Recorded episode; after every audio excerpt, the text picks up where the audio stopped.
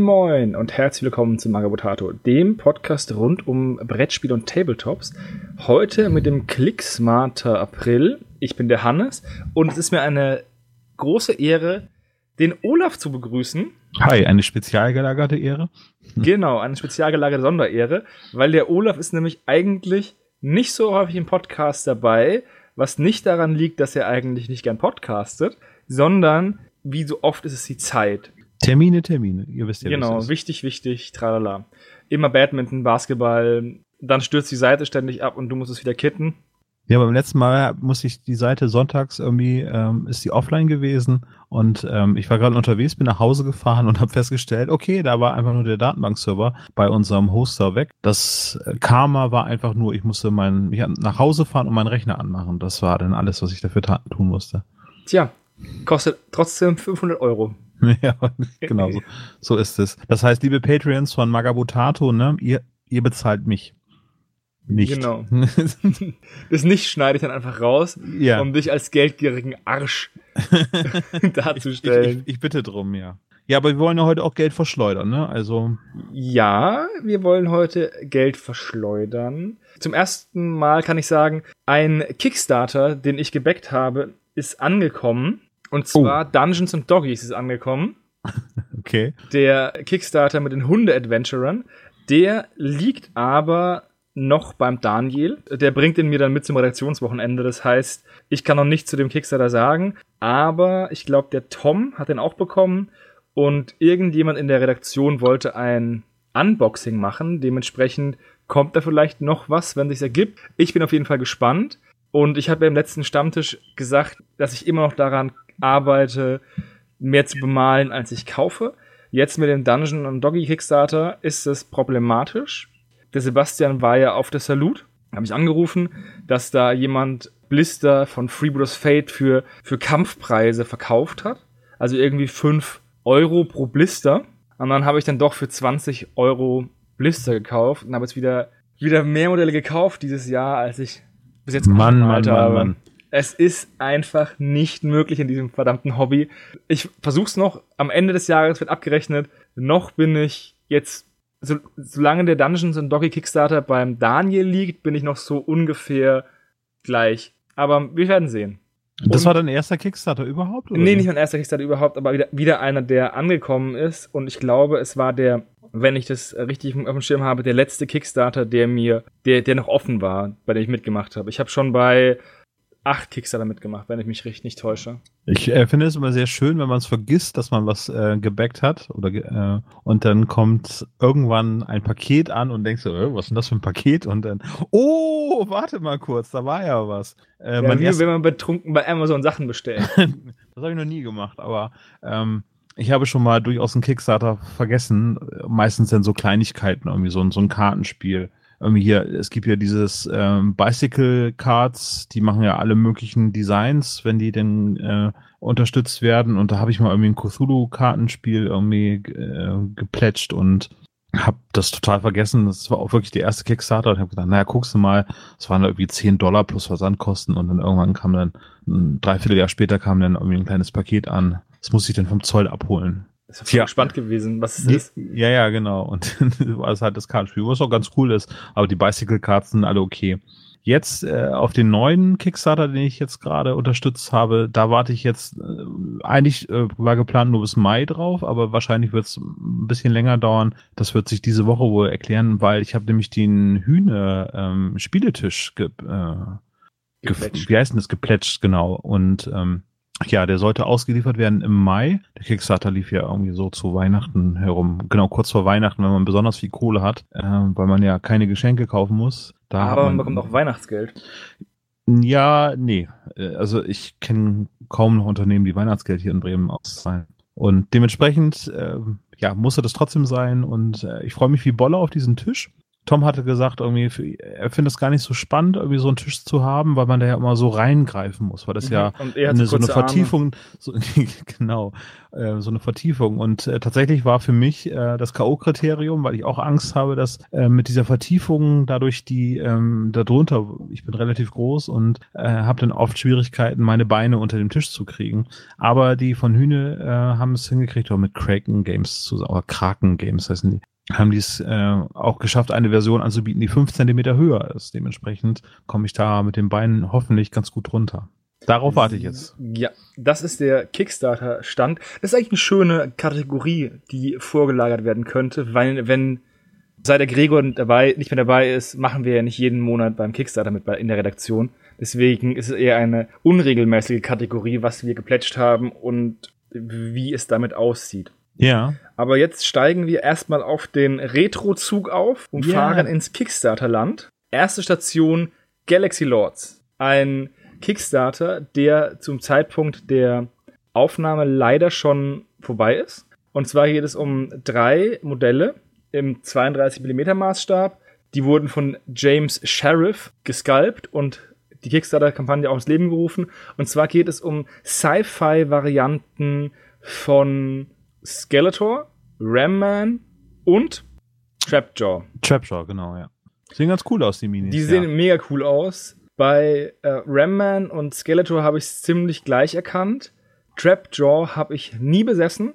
Deswegen habe ich den auch überhaupt nicht erkannt. Ich hatte nicht eine einzige Master of the Universe Figur, obwohl das eigentlich eher meine Generation ist als deine. So. Und tja, weiß ich nicht, ob ich sie jetzt vermisse. Ich fand die Serie immer urkomisch, aber Trapjaw ist halt sehr ikonisch halt mit dem Unterkiefer aus äh, einem Sägeblatt, ne? Ja, hatte ich nie. Ich muss auch ganz ehrlich gestehen, dass ich zu dem Zeitpunkt, als wir mit den He-Man-Figuren gespielt haben, und wir haben die auch meistens auf dem Flohmarkt gekauft, Secondhand. Deswegen war mir nie klar, was für eine Ausrüstung die haben, weil auf dem Flohmarkt gab es meistens nicht die Ausrüstung dazu, weil die war verloren. Hm. Und die hatten keine Namen. Ja. Das heißt, wir hatten, also wenn mir jemand sagt, ja, das ist doch der und der, dann habe ich nicht immer gleich ein Bild, dann brauche ich immer einen, ein Bild von der Figur und dann sage ich, ach ja, das ist Man at Arms oder sonst irgendwas. Und dann hm. hieß der bei uns halt anders. Also es gab diesen einen Typen mit diesem mit diesem Eisenhandschuh, ich glaube, ich weiß gar nicht, wie der heißt, im, im Original. Fistor heißt er, ein sehr passender Name. Oder Fisto. Mhm. Der hat erstmal, ah, ich sehe, der hatte erstmal eine Rüstung und ein Schwert. Hatten wir nie. Wir hatten einfach nur den Typen. Und bei uns hieß der Boxman.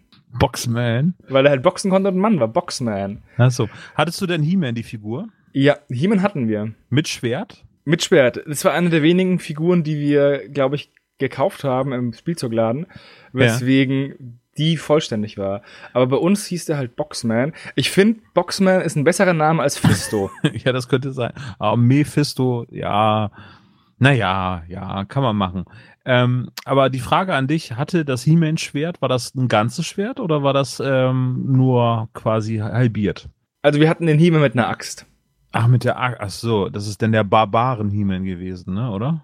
Ich glaube schon, ja. Bei uns hatte der halt eine, hatte der eine Axi-Spielfigur. Ja. Also ich meine, in meiner kindlichen Erinnerung äh, war das so, dass man irgendwann, äh, man konnte ja auch She-Ra kaufen, die Princess of Power und ähm, die hat ja die andere Hälfte des Schwert von Grayskull und äh, meine, also wie gesagt, das ist ich weiß es nicht, weil ich ja nie eine Figur besessen habe, aber ich habe damals die Werbung sehr stark verfolgt und ich meine, dass man das Schwert von He-Man mit She-Ras Schwert zusammenpacken konnte und erst dann war es das ganze Schwert von Grayskull. Ah, hauptsächlich Secondhand hm. keine Ausrüstung. Deswegen, wir hatten schon ein paar Modelle, aber die haben, haben dann alle Fantasienamen gehabt. Und ja, teilweise waren die Namen besser als die Originalnamen. Keine Chance mehr zu Late Plätschen hier. Hm. Ja, ich wollte es gerade sagen, zurück zum Kickstarter. Die Modelle finde ich mega schön. Also die sind vom Design cool, aber auch handwerklich extrem gut gemacht. Und von den Posen extrem cool. Und diesen Ram-Man-Verschnitt, der ist ja mal richtig geil. Und den kann man ja bei verdammt vielen verschiedenen Spielsystemen einsetzen. Ja, aber auch Trapjaw irgendwie so als äh, 40k-Figur äh, auch nicht schlecht. Die könnte man sogar grün anmalen, dann wäre es ein Ork. Ja. Auf jeden genau. Fall super Modelle. Alle drei zusammen hätten 22 Pfund gekostet. Dazu ja. kommt noch 7 Pfund Shipping. Ist also nicht ganz billig, aber die Figuren sind auch sehr hochwertig, muss man sagen. Ich habe jetzt auch noch nicht geschaut, ob der irgendwie einen Shop hat, dieser ah, Brass Monkey Games, zumindest auf Facebook. Vielleicht kann man also die Modelle dann nochmal nachträglich kaufen. Ja, wir können ja den Link mal in die Shownotes mit reinpacken. Genau. Das sagst du jetzt gerne, weil. Ich das nicht machen muss. Genau. es gibt nachträglich kam auch noch eine äh, Sci-Fi-Variante von Orko dazu. Oh. Aber das ist ja, da muss es ja aber auch dann irgendwie auch die gute Variante geben. Das sind ja jetzt hier drei Bösewichte gewesen. Und Orko Das heißt, gab's, ja, genau. Das war ein Stretch Goal oder was war das? Ja, das war ein Stretch Goal. Und auf der, auf der Facebook-Seite ist er fertig zu sehen gewesen, während er auf der Kickstarter-Seite noch als Sculpt zu sehen war. Ja. Ja, auch erfrischend, dass es halt ein Skype ist aus Green Stuff und kein 3D-Render irgendwie und naja, es wird sicherlich auch eine sehr kleine Auflage haben. Wie gesagt, Brass Monkey Game. Auf, äh, wenn jemand Interesse an, dem, an den Figuren hat, ah, der hat sogar einen Etsy-Shop. Ich fühle mich immer wie Bob Andrews Re- Recherchen und Archiv, wenn ich mich da, wenn ich mich da durchballer.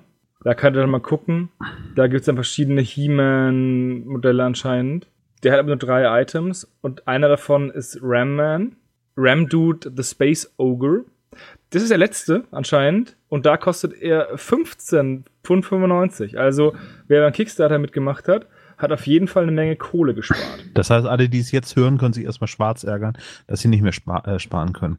Wollen wir Ja. denn ein bisschen was anderes mal angucken, was vielleicht noch aktuell ist? Ja, wir gehen jetzt noch weiter zu was, was der Olaf rausgesucht hat. Und ich wusste gar nicht, dass du einen ein Fable für Oiled Apps and Bizarre Adventures hast. Auf jeden Fall, ja. Um was geht's? Es geht um die Fabulous. Fabulous Pillar Guardians. Äh, ein Miniaturenspiel offensichtlich äh, mit äh, ein paar, ja, das sind erstmal Render-Sculpts hier, die ich sehen kann. Ich würde sie ordnen, einordnen in, ja, so ähm, römisch hier Mythos. Äh, Ich würde sie Mythologie. einordnen in die 80er Jahre und sie sind eine Metalband, die wie Manowar Oh. sind, nur noch ein bisschen, nur noch ein bisschen schwuler. ja, das könnte man auch so sagen. Ja.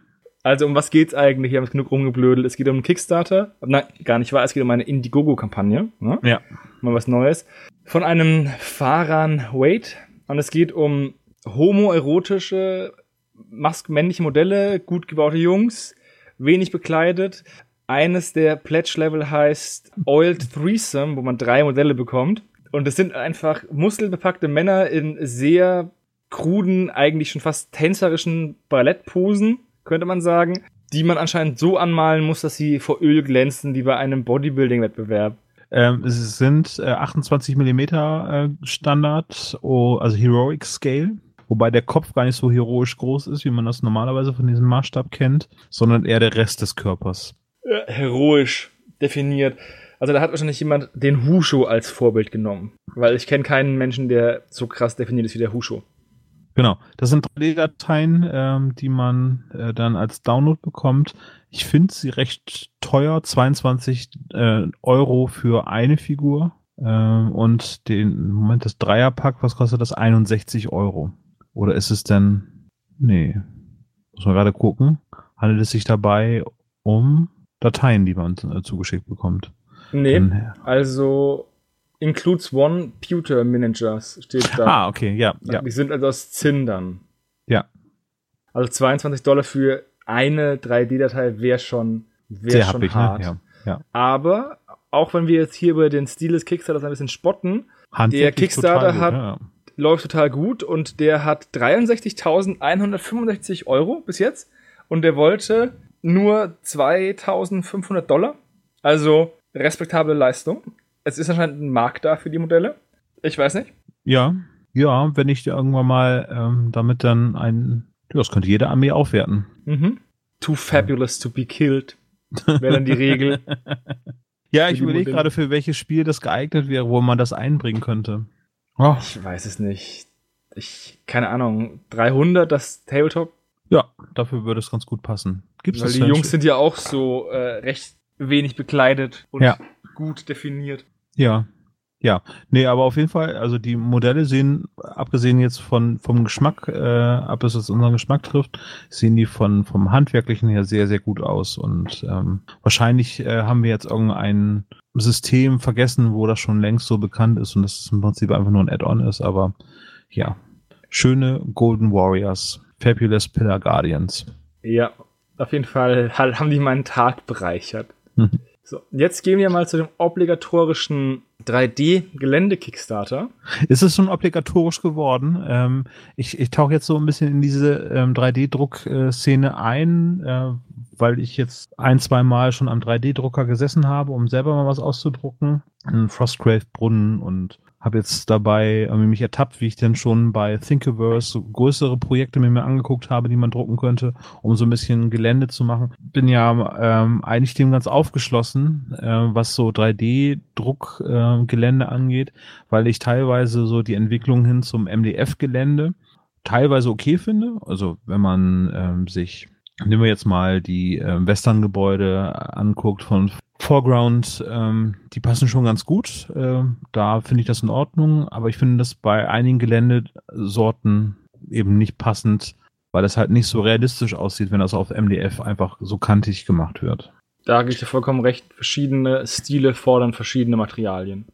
Richtig. Und dementsprechend ist das mit dem 3D-Druck okay mit dem Abstrich, je nachdem, was für einen 3D-Drucker man hat und welche Druckqualität man denn hat, weil dieses Rillenprinzip, äh, wie so ein 3D-Drucker halt funktioniert, halt eben mit diesen einzelnen, äh, ähm, wie heißt es, Schichten, die dort aufgetragen werden, damit kann das dann halt auch mal nicht so schön aussehen. Aber die neuen 3D-Drucker werden ja immer besser und immer feiner in der Auflösung und also schaffen das, man konnte früher sicherlich auch schon eine bessere Auflösung des Ausdrucken, war aber halt nur ein Zeitfaktor und eben dementsprechend Energiekosten, die da mit reinspielen.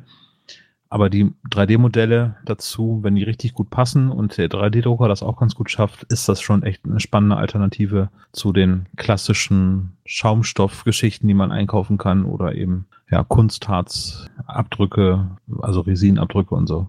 Also zum der Frage, ja, es ist obligatorisch, weil jedes Mal, wenn ich die Kickstarter für den Clicksmarter durchgehe, sind mindestens fünf Kickstarter dabei für 3D-Gelände unterschiedlicher Qualität. Ich habe jetzt gerade den jetzt rausgesucht, weil der von dem Design, also von der Qualität der Files, einen echt guten Eindruck macht. Dieser Hanger, der wirkt einfach mega gut. Ich weiß jetzt nicht genau, ich habe keinen 3D-Drucker. Leider, ich würde mir gerne einen kaufen, aber ich habe halt keinen Raum, wo ich den dauerhaft benutzen kann.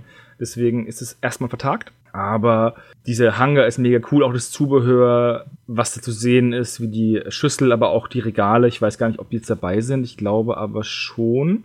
Ähm, die Parabolantenne meinst du? Nee, den Inhalt mit der Werkbank und so. Ja, das sind Stretch Goals, die unlocked worden sind. Ja. Das ist einfach, die Dateien sind extrem gut und wenn die wirklich eins zu eins so aus dem 3D-Drucker kommen würden, wäre das echt mega gutes Gelände. Ich weiß aber nicht, welcher 3D-Drucker also was für einen 3D-Drucker man braucht, um so solche Erfolge zu erzielen, dass es so aussieht wie bei den Files. Da bin ich noch nicht sicher. Ja.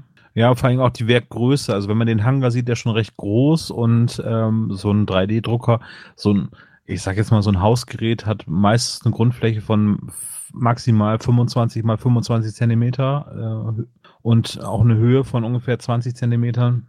Dementsprechend musst du jetzt immer den 3D-Druckgeschichten dann schon in Einzelteile das Ganze bauen. Und äh, da ist halt die Frage, wie das dann diese Modularität gelöst ist, ob man da so Verbindungsstücke hat, wie das dann ineinander passt und so.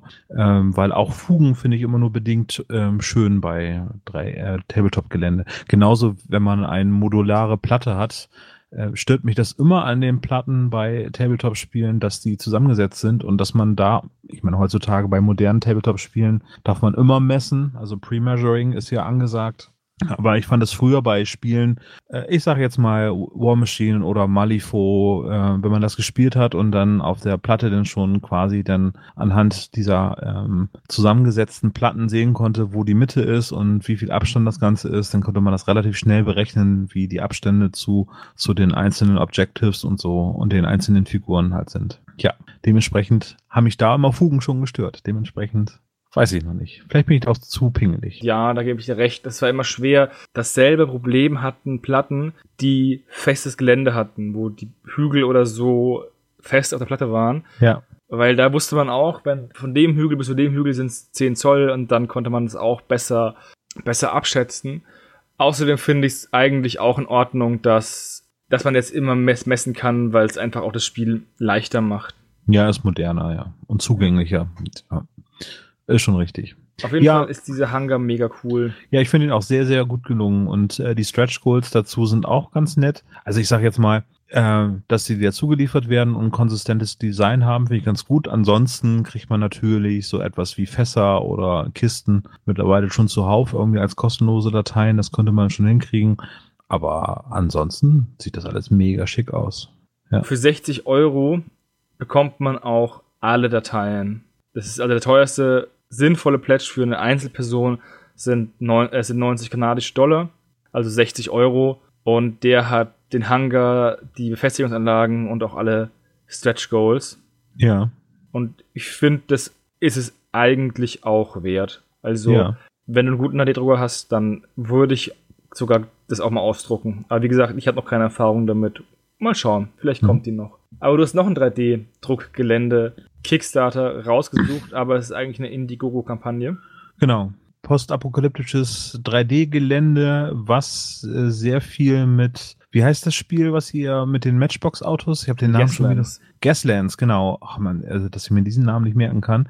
Ähm, passt, glaube ich, sehr gut zu Gaslands. Äh, sind halt Geländestücke aller Container, Magnete, Schrottbänder, ähm, Pipelines, wo man haben sie auch ganz gut gemacht. Also die, die Kicks oder die äh, Indiegogo-Kampagne sieht jetzt nicht sehr aufregend aus, aber haben eben halt so ein bisschen äh, Beispiele gezeigt, auch aus dem 3D-Rendering mit äh, Autos abgebildet. Dementsprechend passt es ganz gut, äh, sich das vorzustellen. Was man bekommt, ist für 17 Euro bekommt man eine komplette, ein komplettes Set an Geländestücken, so Kleinigkeiten, 63 einzelne Geländestücke sind es. Und dann gibt es eben halt noch weitere Gebäude und so weiter, die man dann für etwas mehr Geld bekommen kann. Aber für 17 Euro bekommt man ein ganz gutes Set an 3D-Dateien. Ist bisher bei 23 Prozent Ganze.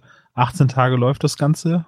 Stand der Aufnahme könnte knapp werden, dass das äh, finanziert wird. Was aber ein ganz netter Service ist, es gibt ein paar Beispieldateien, ähm, die man sich runterladen kann, um einfach mal zu gucken, wie die so sich ausdrucken lassen. Also da sind schon ein paar Beispiel-Geländestücke mit dabei. Das ist schon mal ganz nett. Auch wenn der Kickstarter oder die Kampagne nicht erfolgreich sein sollte, hat man da die Möglichkeit, schon mal eine Wellblechhütte auszudrucken, einen kleinen äh, Container und eine Flagge und so weiter. Das könnte man sich ja auf jeden Fall schon mal angucken.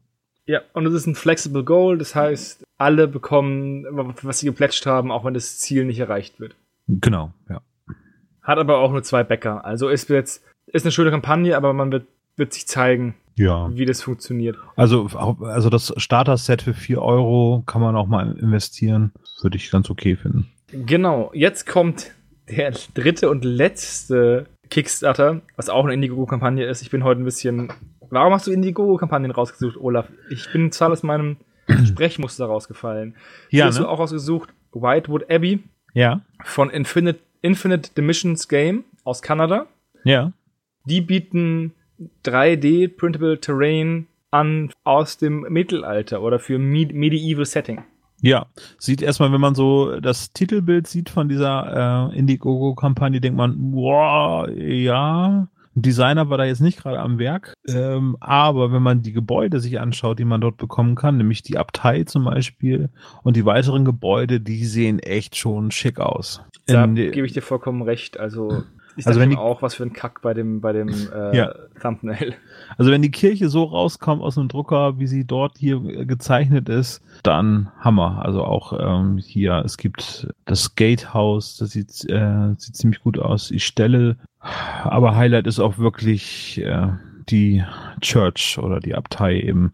Ja, vom Maßstab her auch 28 Millimeter ähm, Standard beglücken wird und ist es eine unheimlich große Datei, die aus mehreren Sets zusammengesetzt wird. Auch da muss man eben gucken, ob man das aus dem 3D-Drucker so den klassischen rausbekommen kann. Wenn man das ausdrucken kann, sieht die mega schick aus. Wird sicherlich so ein paar hundert Stunden Druckzeit fressen bei dem 3D-Drucker, den ich jetzt benutze. Tja. Das ist immer der Punkt, bei dem ich noch nicht weiß, ob die Sachen so aus dem 3D-Drucker rauskommen, wie, wie man sie halt sieht als Render oder auch ausgedruckt bei denen. Die Frage ja. ist ja, was benutzen die für einen 3D-Drucker? Die müssten vielleicht auch hinschreiben, was für einen Drucker die benutzt haben, um das Ergebnis zu erzielen. Das wäre vielleicht interessant. An, also das Gelände selbst ist mega cool. Das ist auch innen bespielbar. Das vielleicht auch interessant ist. Ja, bei der Kirche zum Beispiel. Aber gibt es ein komplettes Mosaik auf dem Boden.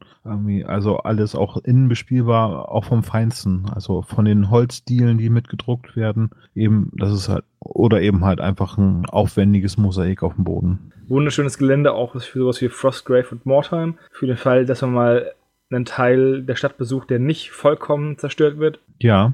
Ist echt schöner Kram dabei.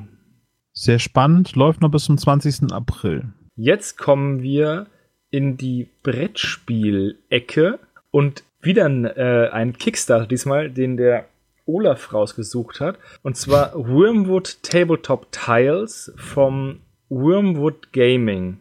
Das ist ein Kickstarter, der mit äh, 332.968 Euro extrem überfinanziert ist, weil die wollten nämlich nur 8.867 Euro. Und um was geht's? Es geht um sechs Ecke aus genau. Holz. Ja.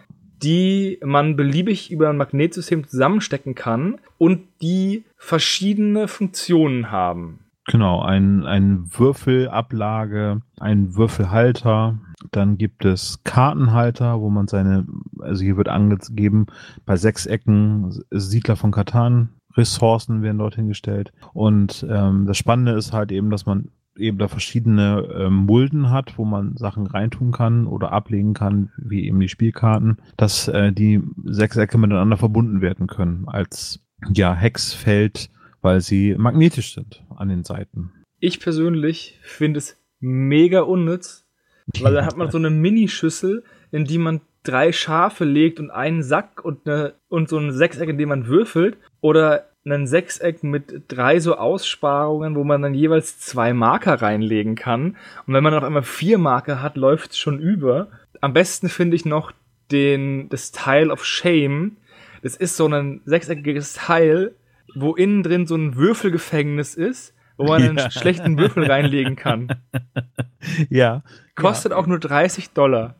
Finde ich mega gut. Aber jetzt überleg mal, das ist ja für Menschen, die schon alles haben äh, auf dem Spieltisch. Und die haben jetzt meinetwegen von, äh, wie heißt der, Ratskeller The Hive, das ist dieser sechseckige äh, Spieletisch, den ich vom Format her total gut für Brettspiele, auch wenn man zu sechs spielt, total gut finde. Allerdings ist der sonst für den Rest des, äh, der Spielwelt ungeeignet. Aber wenn du so einen Tisch hast, dich auf Siedler von Katan spezialisiert hast und wirklich schon allen Scheiß hast, das rundet das Ganze nochmal ab. Das, ich finde, das ist mega unnütz.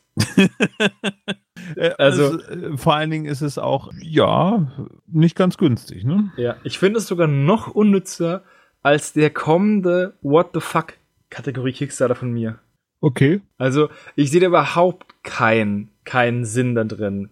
Es macht, das Einzige, was das Ganze macht, ist, dass man noch viel länger braucht, um seine Brettspiele aufzubauen. Ja. Aber können 2500 Unterstützer, können die irren? Ja, es können, also, ja. es können viele Menschen sich irren. Ja, das, äh, ja. Also die sehen schon cool aus, aber ich finde die halt einfach nutzlos. Also da gibt's so ein Sechseck, in dem man würfelt. Ich sag dir, mein Bruder ist so ein Mensch, der würde das nie schaffen, da reinzuwürfeln. Ich auch nicht. Weil du würfelst und dann fallen die immer aus dem Würfeltablett raus. Ja. Ja, ja. Und dann, dann ist es auch noch so klein. Also du wirfst die rein und dann wird botzt der rein und springt sofort wieder raus. Mega unnütz. Also super unnütz. Super duper mega ultra unnütz. Also okay, 20 für 20 Dollar bekommt man denn, was bekommt man? Zwei, ja, ja, vier, vier so Teile bekommt man dafür. Ich unterstütze das jetzt einfach mal. Ernsthaft? Nein. Gut. Ansonsten hätte ich dich sofort gekickt aus dem Chat und hätte den Kickstarter alleine zu Ende gemacht. Ja, aber für alle, die, die äh, schon alles haben, das würde nochmal den Siedler-Spieletisch nochmal abrunden, würde ich sagen. Ja. Oder ihr könnt einfach, wenn ihr alles habt, einfach bei Magabotato dann 100 Euro im Monat Patreon-Abo abschließen weil da haben wir auch was davon, dass ihr alles habt. Das könnten wir natürlich auch so machen, ja. Ja. Na gut, hast du denn was Besseres? Ja, ich zum Beispiel wäre viel eher für die drei Mini-Expansions für Munchkin zu haben. Yo, bin ich auch für zu haben.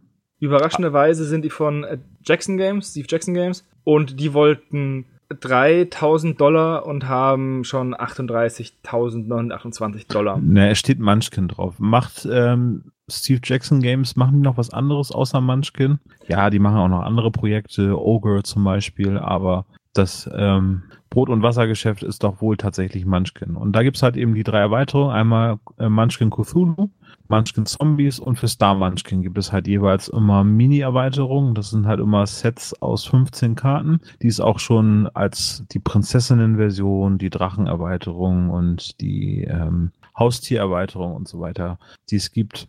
Das heißt, man bekommt für, wenn man es unterstützt, 21 Dollar kriegt man alle drei Erweiterungen plus Versandkosten. Aber dann gibt es halt natürlich jede Menge Stretch Goals. Und da gibt es halt pro Stretch Goal, aktuell hat man 1, 2, 3, 4, 5, 6, 7, 8, 9, 10, 11, 12. 12 weitere Karten zu diesen äh, Mini-Erweiterungen mit dazu. Also 36 dann, Karten, 12 von jedem. Genau, genau, also genau drei jeweils ähm, und es gibt noch jede Menge Promokarten dazu. Dementsprechend hat man halt, wenn es Exklusivkarten sind, die dabei sind, hat man ganz nette Erweiterungen für die Spiele. Natürlich in Englisch.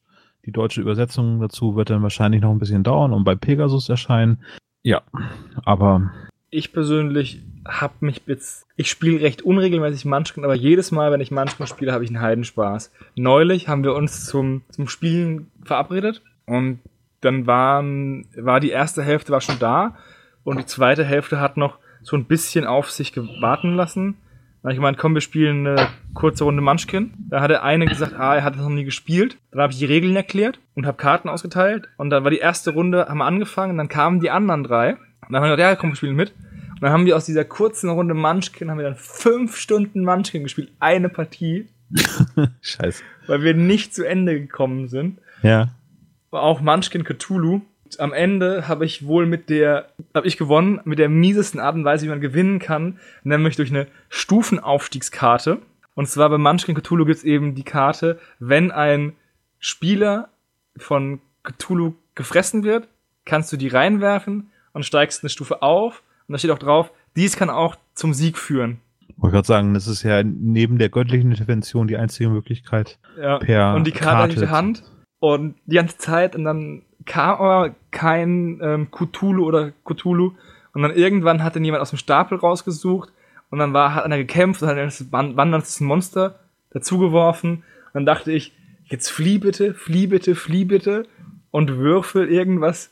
Dann würfel er die zwei, wird gefressen und ich habe gewonnen. Und am Ende waren einfach alle nur dankbar, dass es vorbei war. ja. Dann sind wir heimgefahren, weil der Spieleabend vorbei war. So, ja, so, so, so kann es sein, so muss es nicht sein. Äh, ich habe ich hab bei der deutschen Meisterschaft mal mitgespielt, weil ich irgendwie hier in Bremen ein unterbesetztes äh, Qualifikationsturnier mal irgendwie gewonnen habe habe ich bei der deutschen Meisterschaft von Manschke mitgespielt und bin bis ins Halbfinale gekommen, aber auch nur, weil ich ein Elf gespielt habe mit der mit der einer Kartenkombination, dass äh, derjenige, der gerade kämpft, um Hilfe bitten muss, mich um Hilfe bitten musste. Und somit bin ich als Elf mit äh, ins äh, Halbfinale reingerutscht, obwohl ich eigentlich gar nicht die Runde alleine gewonnen hätte. Ja, geil. räudig, räudiges Spiel, aber. Ja, ähm, ich glaube, man kann manchmal gar nicht ehrenhaft gewinnen. Nee, auch, auch abgefahren, dass man dann so bei der deutschen Meisterschaft, also ich habe bei der deutschen Meisterschaft mitgespielt, wo man denkt so, das habe ich jetzt nicht gerade gemacht, weil ich jetzt besonders gut Munchkin spielen kann, weil äh, besonders gut Munchkin spielen gibt es halt einfach nicht, sondern das ist halt einfach glückbasiert, das Ganze. Und dementsprechend, na gut, dann gibt es halt eine äh, deutsche Meisterschaft der glücklichen Spieler. Ja, hat aber sehr viel Spaß gemacht, abgesehen davon, was die Leute für Gimmicks äh, dabei haben, um das Spiel zu pimpen. Das ist ja mal abgefahren. Ne, vom Armband bis hin zum Kugelschreiber und, und T-Shirt und mehrere T-Shirts übereinander und je nachdem, welches T-Shirt gerade oben ist, äh, zählt denn das als, als Bonusgegenstand. Ja, das ist schon dieses Spiel sehr, sehr schon abgefahren. Das ist ein eigenes Universum, ja, ja.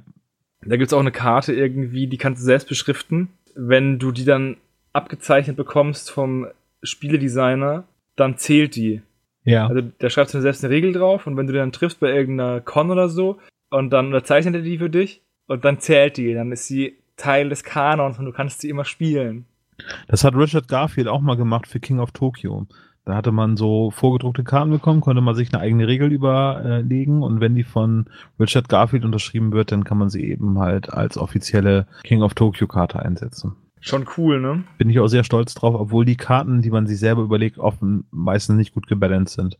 Ach, Überraschung. Ja. Da steht ja schon echt drauf. Du bist der coolste Dude von Genau. allen. Ja, oder irgendwie, wenn du zu Hause spielst, dann gewinnst du, bla, oder so. Naja, das, vor allem, ist eine spontane Aktion auf der äh, Spiele in Essen gewesen. Und man kriegt diese Karte und dann steht man in dieser Schlange und in der Zeit muss man sich die Regeln überlegen. Weil du kommst ja nicht mit der Intention hin, ich gehe jetzt einfach mal auf die Spielemesse und werde durch Zufall Richard Garfield treffen, um ihm eine neue Regel für King of Tokyo zu unterbreiten. Tja, so kann man sich irren. Ja, genau. Also Kickstarter von, ähm, oder doch, diesmal ist es ein Kickstarter, kein Indiegogo, von Ja. Steve Jackson Games. Läuft nicht mehr ganz so lange. Könnte sein, dass die Kampagne schon rum ist, wenn, wenn ihr das hört. Ich schaue nochmal, ich muss, da muss man immer so ewig scrollen bei denen. 25 Stunden noch. Ja, das werde ich nicht schaffen. Ja, habt ihr leider verpasst. Vielleicht kann man, gibt's ja noch einen Late Pledge. Genau. Weil im Endeffekt wollen die Leute ja Geld und lassen bestimmt keine Möglichkeit aus, dass man ihnen Geld hinterherwerfen kann.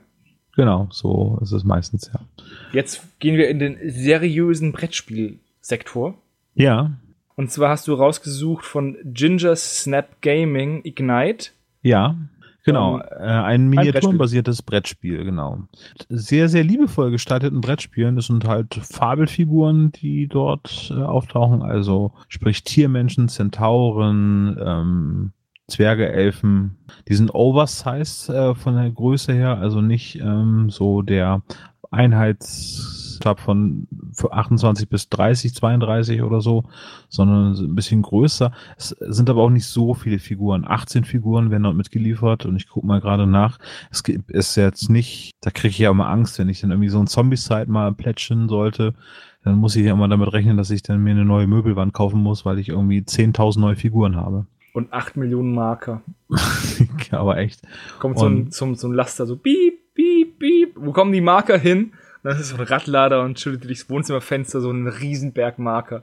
Ja, genau. Gibt's noch Erweiterungen mit dabei, wo dann auch ein Drachenmodell mit dabei ist, das irgendwie 13 Zentimeter groß ist, sieht alles ganz nett aus. Ähm, Regeln gibt's als Erklärung mit eben bei der Kampagne mit dazu. Ich guck gerade mal, ähm, wenn man das Basisspiel mit den ganzen Erweiterungen haben möchte, ist man bei 190 Dollar, also 168 Euro sind es insgesamt. Wenn man nur das Basisspiel haben möchte, muss man 90 Dollar berappen, also 79 Euro. Schon teuer. Ja, 20 Tage läuft es noch, aber ist liebevoll gemacht. Wenn es dann auch noch ein gutes Spiel ist, das muss jeder für sich selber entscheiden, kann äh, das Ganze noch unterstützen. Die geben ja dann immer an, wie schnell das Ganze ähm, gefundet worden ist und die haben 100.000 äh, Euro erreicht äh, oder doch Dollar in 36 Stunden, was eigentlich schon mal ein ganz gutes Zeichen ist. Ja, das ist schon, schon krass, ja. Ja, Vielleicht sollte man noch sagen, dass es ein Spiel ist, das man von 1 bis 6 Spielern spielen kann. Das kann man entweder kompetitiv spielen oder im Co-op-Modus. Mhm. Und das finde ich eigentlich ziemlich cool. Genau. Also der Rest des Spiels ist halt Brettspiel klassisch irgendwie designt, so schöne Illustrationen dabei. Ähm, das mit diesem äh, Unterbau für die Miniaturen, welche Farbe das ist, finde ich ganz nett. Das haben sie ja, habe ich erstmals gesehen bei Zombicide. Ja. Ansonsten, es gibt halt auch noch die, die Gegnerfiguren, äh, das sind halt eben Pappmarker, die man hinstellen kann. Yeah, wir kämpfen gegen Pappmarker, aber irgendwann wird es auch zu teuer, wenn du für jedes, für jede Kreatur dann irgendwie einen. Ne, Ja, bei Hero Quest war es auch so, ne? Also wenn man das alte Gefühl haben möchte, dann kann man sich da an Hero Quest erinnert fühlen. Oder waren das alles Figuren? Ich weiß es nicht, ich habe HeroQuest nie gespielt. Ich gucke gerade so ein bisschen durch, was es so an, an ähm, Rassen gibt. Zwerge, Elfen, Menschen, Echsen. Es gibt ein, es gibt Khajiit, also Katzen. Mhm. Dann gibt Kitsune. Das sieht aus wie so, so Fuchsfrauen, so Fuchsfeen heißen die, glaube ich, in der, in der asiatischen Mythologie. Dann gibt's Orks. Dann gibt's Fallen Va- Valkyren und Panda. Und Ratten. Und Zentauren. Und dann sind wir durch. Ja, Panda Warrior sieht, äh, ist Ja. ein Stretch-Code zum Beispiel, sieht ganz witzig aus. Und genau, und der Zentaure ist Kickstarter-only. Ich finde es immer ätzend, wenn Sachen nur Kickstarter-only sind, wenn man dann später, also vor allem, wenn es halt eine Fraktion ist, ne? Wenn es jetzt, es jetzt ein, Ja. Alternativmodell ist, dann ist es für mich ist es ja egal, aber wenn du halt eine Fraktion hast und die gibt's nur im Kickstarter, dann ist es halt irgendwie blöd. Ja, oder man bezahlt halt irgendwie mit seiner Seele dann hinterher bei Ebay. Ja. Das kann man natürlich auch machen, wie zum Beispiel die Legenden von Freebooters Fate. Die waren ja auch sehr, sehr stark und äh, auch Fraktionshighlights und die gingen dann bei Ebay für unfassbar viel Geld weg. Ja, das finde ich immer sowas finde ich immer blöd. Ja. Das ist der Anreiz auch für einen Kickstarter, ne? So Exclusives, irgendwie, da holt man viele Leute an Bord, die sonst nicht damit machen würden. Ja, die meisten Menschen, also die meisten Tabletopper oder anderen Hobbyisten kriegt man über den Sammeltrieb. Ja. Sie Ja. hat einen neuen Hut. Das ist Mali, das ist die alte Malibu Stacy, aber sie hat einen neuen Hut, damit die Simpsons auch bedient worden sind. Ja. So, du hast ziemlich viele Brettspiele rausgesucht dieses Mal. Ja, ich ähm, komme in der letzten Zeit weniger zum Tabletop-Spiel. Nur noch Frostgrave steht auf und Dead Man's Hand bei mir auf dem Plan gerade so. Dementsprechend eher Brettspiellastig meine Recherche, aber meistens immer mit Miniaturen. Das Neue, was ich da entdeckt habe, ist noch gar nicht so alt. Es ähm, läuft noch 27 Tage. Stand jetzt ist Planet der Affen. Von What You See is What You Get Games. Ja. VisiVic Games äh, und die gibt es in zwei Varianten gibt es das Spiel. Einmal War of the Planet of the Apes, also angelehnt an den dritten Teil der Neuverfilmung von Planet der Affen mit äh, Miniaturen von den bekannten Charakteren. In dem Fall Caesar, äh, Maurice, Rocket und Luca sind ja die bekanntesten Affen. Ich habe den Film zwar nicht gesehen, aber äh, gerade ist Caesar und Luca, die beiden äh, sagen mir auf jeden Fall was auch schon durch die Trailer. Und ähm, es spielt, äh, es wird halt gegen die Menschen gespielt, also Affen gegen Menschen. Dazu gehört dann auch noch als Erweiterung gibt es dann Bäume als, als Geländestücke und eine Battlemap, äh, zweiseitige Battlemap, die man dann nutzen kann. Aber was ich noch viel spannender finde, es gibt auch die Origins Pledge Geschichte, wo Planet of the Apes das Original Mit Charlton Heston. mit, genau, und äh, die Modelle der alten Affenmenschen finde ich ganz, ganz geil. Ich habe die alten Filme alle gesehen. Ja. Da bin ich nach, war, war ich noch in der Uni und bin nach Hause gekommen, habe abends den Fernseher angemacht und durchgeschaltet und dann kam The Planet of the Ape Night. Ja. Vier Filme hintereinander. Oha. Dann habe ich den ersten geguckt, dann den zweiten, dann den dritten. Ich weiß gar nicht, ob ich beim vierten dann eingepennt bin oder auch zu Ende geguckt habe. Auf jeden Fall ich am nächsten Morgen wieder um neun in die Uni. Es war ein schöner Abend, aber ich habe dann am nächsten Tag sehr gelitten. Ja, aber muss man für cineastische Bildung auch mal in Kauf nehmen, ne? Genau. Die neuen habe ich den gesehen, wo am Ende Abraham Lincoln ein Affe war. Mhm. Ich weiß gar nicht, der kam, Das ist glaube der ich, erste, ne? Ja. der kam, glaube ich, 2000 raus. ja. Äh, Der, und dann kam ja mit, der Nee, kam ja nee, dann der nicht so gut später. an.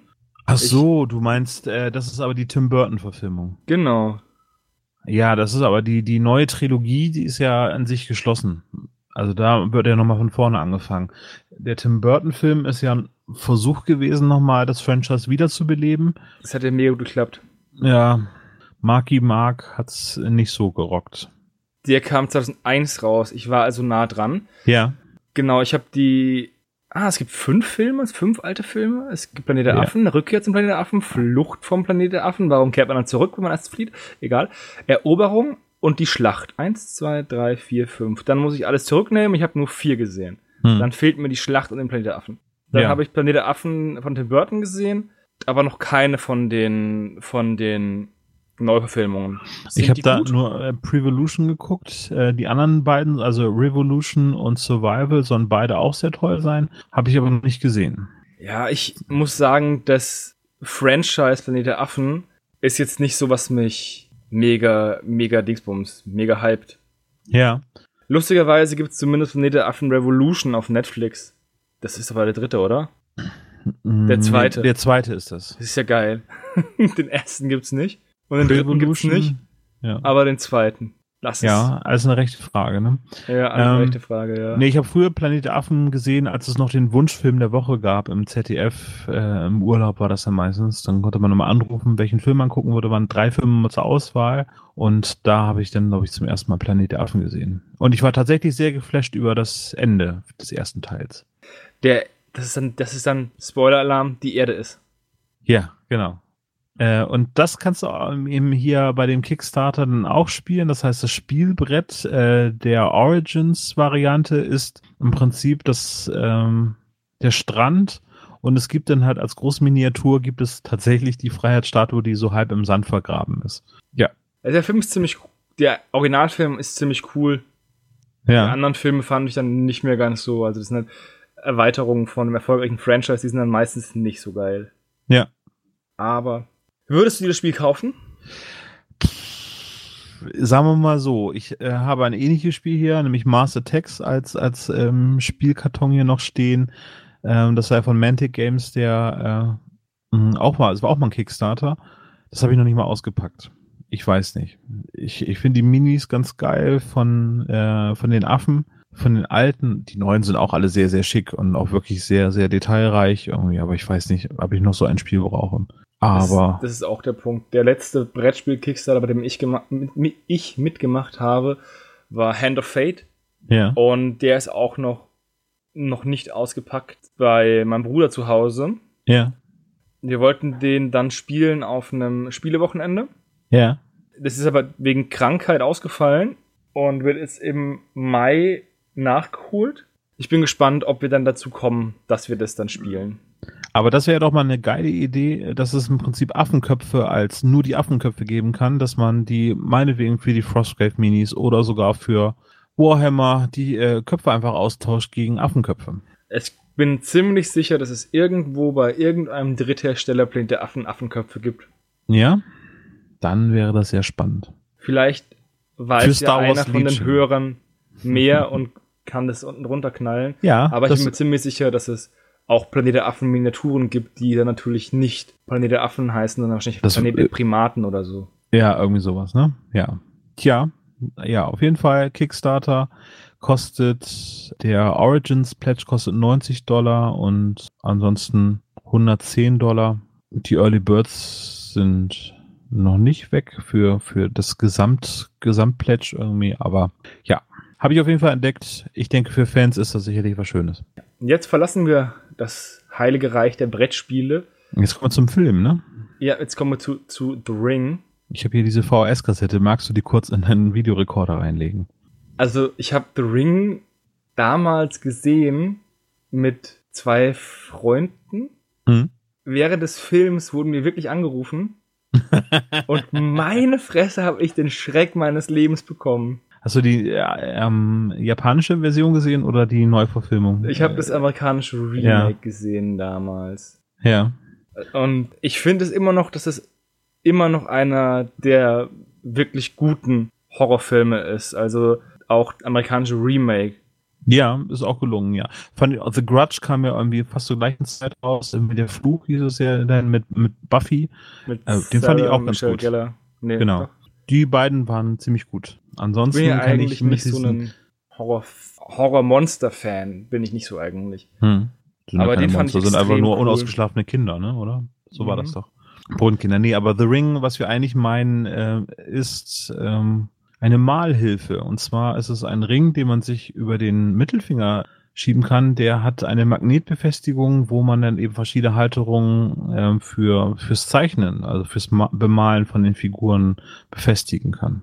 Ja, das ist wirklich interessant. Also du klippst dir halt an den Finger und dann kannst du das Modell nicht nur an, an die Hand um 360 Grad drehen, sondern du kannst auch das Ganze nach unten, nach unten fallen lassen, dass dann das Modell zu Boden guckt und dann kann man halt Stellen bemalen, die man vielleicht anderweitig schlechter bemalen könnte.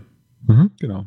Ja, hat verschiedene ähm, Halterungen für Minis mit dabei. Das heißt einmal ein glattes, äh, glatte Oberfläche, wo man dann eben mit äh, Poster-Tech äh, die Minis drauf machen kann oder eben ein Korkbefestigung mit einem Schlitz drinne, wo man eben gestiftete Miniaturen drauf machen kann.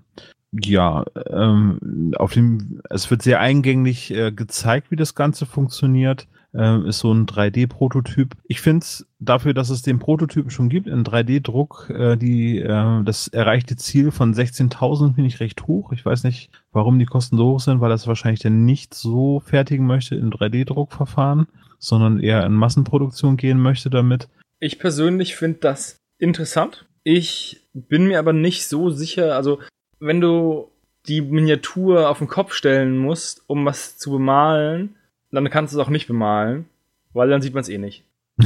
Ja, ja, das ist schon richtig. Äh, ich frage mich eher, ähm, wie das mit der Ringgröße aussieht. Das hättest du den Kickstarter richtig angeschaut, ist eigentlich ganz leicht.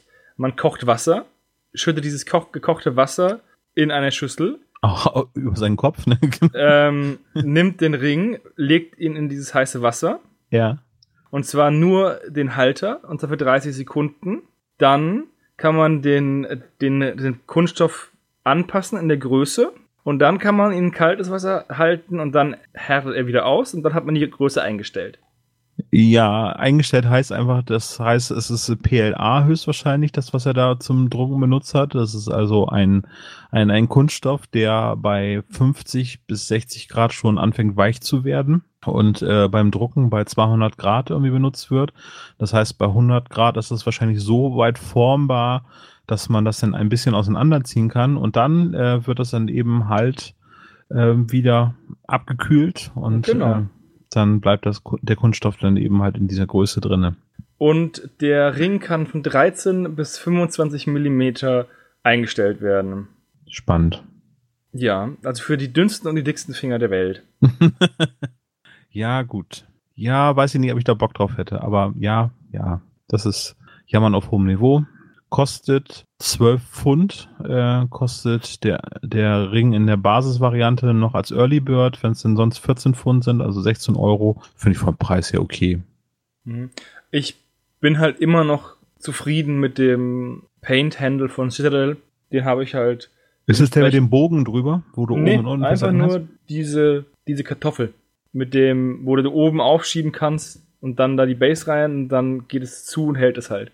Hm. Ja, ich benutze alte Farbtöpfe. Ja, das ist, wie Funktioniert gesagt, alles so, genau. Also alte ja. Farbtöpfe habe ich das Problem, dass wenn ich die Modelle darauf befestige, dass ich die dann ab und zu nicht mehr abbekommen habe. Hm, vielleicht bei 50 oder in kochendes Wasser legen, 30 Sekunden. Mhm, genau. Und dann geht's ab, samt der Farbe. Ja. Ja, The Ring. Nicht auf VHS, sondern als äh, Malhilfe. Mhm. Vielleicht, wenn der ja mal mitgemacht hat, könnte er uns mal sagen, was er davon hält. Ansonsten, ich bin gespannt. Genau, ja. Kommt aus dem UK, ich muss gucken, seit dieser Brexit-Sache muss man immer mal gucken, ob das, ähm, ob das friendly ist. Shipping kostet in die EU 8 Pfund. 8 Pfund vorm Austritt. Ja. Wann wird es verschickt?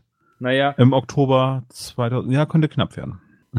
ich glaube, das erst, wenn das soweit ist. Aber das ist eine andere Geschichte. Das ist eine andere Geschichte, ja. Okay. Jetzt kommen wir zu. Jetzt kommen wir in die What the fuck Kategorie. Aber es gibt auch positive What the fuck Kickstarter, nämlich The Blackest Black. Das ist eine schwarze Farbe, die 98% äh, Lichtsorption hat. Und dieses Schwarz ist wirklich ultra schwarz. Das äh, haben sie im Prinzip erst seit gestern äh, herausbringen können, weil sie gestern zum ersten Mal das äh, Foto Schwarze vom Loch schwarzen Loch gemacht haben. Ne? Ja. ja. Also Sorry, den, den Kalor mussten wir einfach mit reinbauen. Ja. Also wenn man sich da sieht man auf dem, in dem Kickstarter, also ging darum, dass man halt eine, eine gewisse Menge an 150 Millimeter, Milliliter Botteln von diesem, von dieser schwarzen Farbe halt bekommen hat. Die, der günstigste Pledge war äh, 10 Pfund. Mhm. Und der teuerste waren, glaube ich, irgendwie so 150, wo man dann einfach vier Flaschen und ein paar Goodies bekommen hat. Am Anfang habe ich nicht gedacht, habe ich nicht gecheckt, um was es hier eigentlich geht. Aber wenn man dann sieht, wie dieses Schwarz also die haben, die malen da so eine Einhornbüste an, die ist ja. erst weiß und dann ja. ist sie schwarz. Und in dem Moment, wo sie schwarz ist, sieht man sie fast gar nicht mehr. Und man macht, man tut sich enorm schwer, irgendwelche Konturen zu erkennen. Ja. Das ist echt schon krass. Man weiß jetzt nicht, wie viel da an Photoshop gemacht worden ist, aber wenn das alles so funktioniert, dann ist das ziemlich krass, ja. Für Blacklining auf Miniaturen. Ja. Sieht man die Mini nicht mehr. in der genau. Nacht. Huch. Mal deinen Wagen an und wartet, dass der lieber nachts drauf fährt, um die Versicherung zu kassieren. ja, das könnte sein. Für 10 Pfund, eine 150 Milliliter, da kriegt man ein paar kleine Bottles mit voll, ne? Ja. Was man noch sagen möchte, der äh, Kickstarter selbst ist mega erfolgreich. Die haben fast eine halbe Million Pfund. Also die haben 478.923 Pfund und wollten 25.000. Also die Welt hat auf dieses Schwarz gewartet. Ja, das Schwarz ist. Ja. Ich hätte ja nochmal das weißeste Weiß hätte ich ja gerne noch als, Mhm. als äh, Follow-up-Kampagne denn gesehen. Das wäre auch witzig. Kann man pinseln, sprühen und rollen. Ist auf jeden Fall interessant. Ich würde gerne mal wissen, was man damit macht, wenn man seine Pippis damit anmalt. Ist bestimmt faszinierend. Ja. Jetzt kommen wir aber zum, zum letzten Kickstarter, wenn du nichts dazu sagen hast, Olaf. Nee, haben nichts mehr. Ich freue mich auch schon, ich freue mich die ganze Zeit schon auf den letzten Kickstarter. Und zwar geht es um Krawatten. Yay! Es geht um Boardgame Neckties von Gilbert Anderson und das sind Krawatten mit Brettspielmotiven. Zum Beispiel mit so Miepeln drauf oder auch mit richtigen Lizenzen von, von anderen Brettspielen die Motive drauf. Genau, zum Beispiel von äh, Mystic Veil, von Cat Lady oder Smash Up von AEG oder AEG Spiele. Oder was ist denn noch da? Also, aber die Standard-Miepel mit drauf, ah, es ist unfassbar. Die schönsten Krawatten, die ich jemals gesehen habe. Ich finde es einfach geil, wenn du als Versicherungsvertreter null ernst genommen werden möchtest. Auch als, ja, okay, mhm, ja, Versicherung ist schon gar nicht schlecht. Als Rechtsanwalt vor Gericht. Mhm. Oder als äh, so schmieriger Privatdetektiv und die einzige Krawatte, die du noch übrig hast, ist so eine Miepelkrawatte. Oder im Spielcasino, wo Krawattenpflicht herrscht, ne? Ja.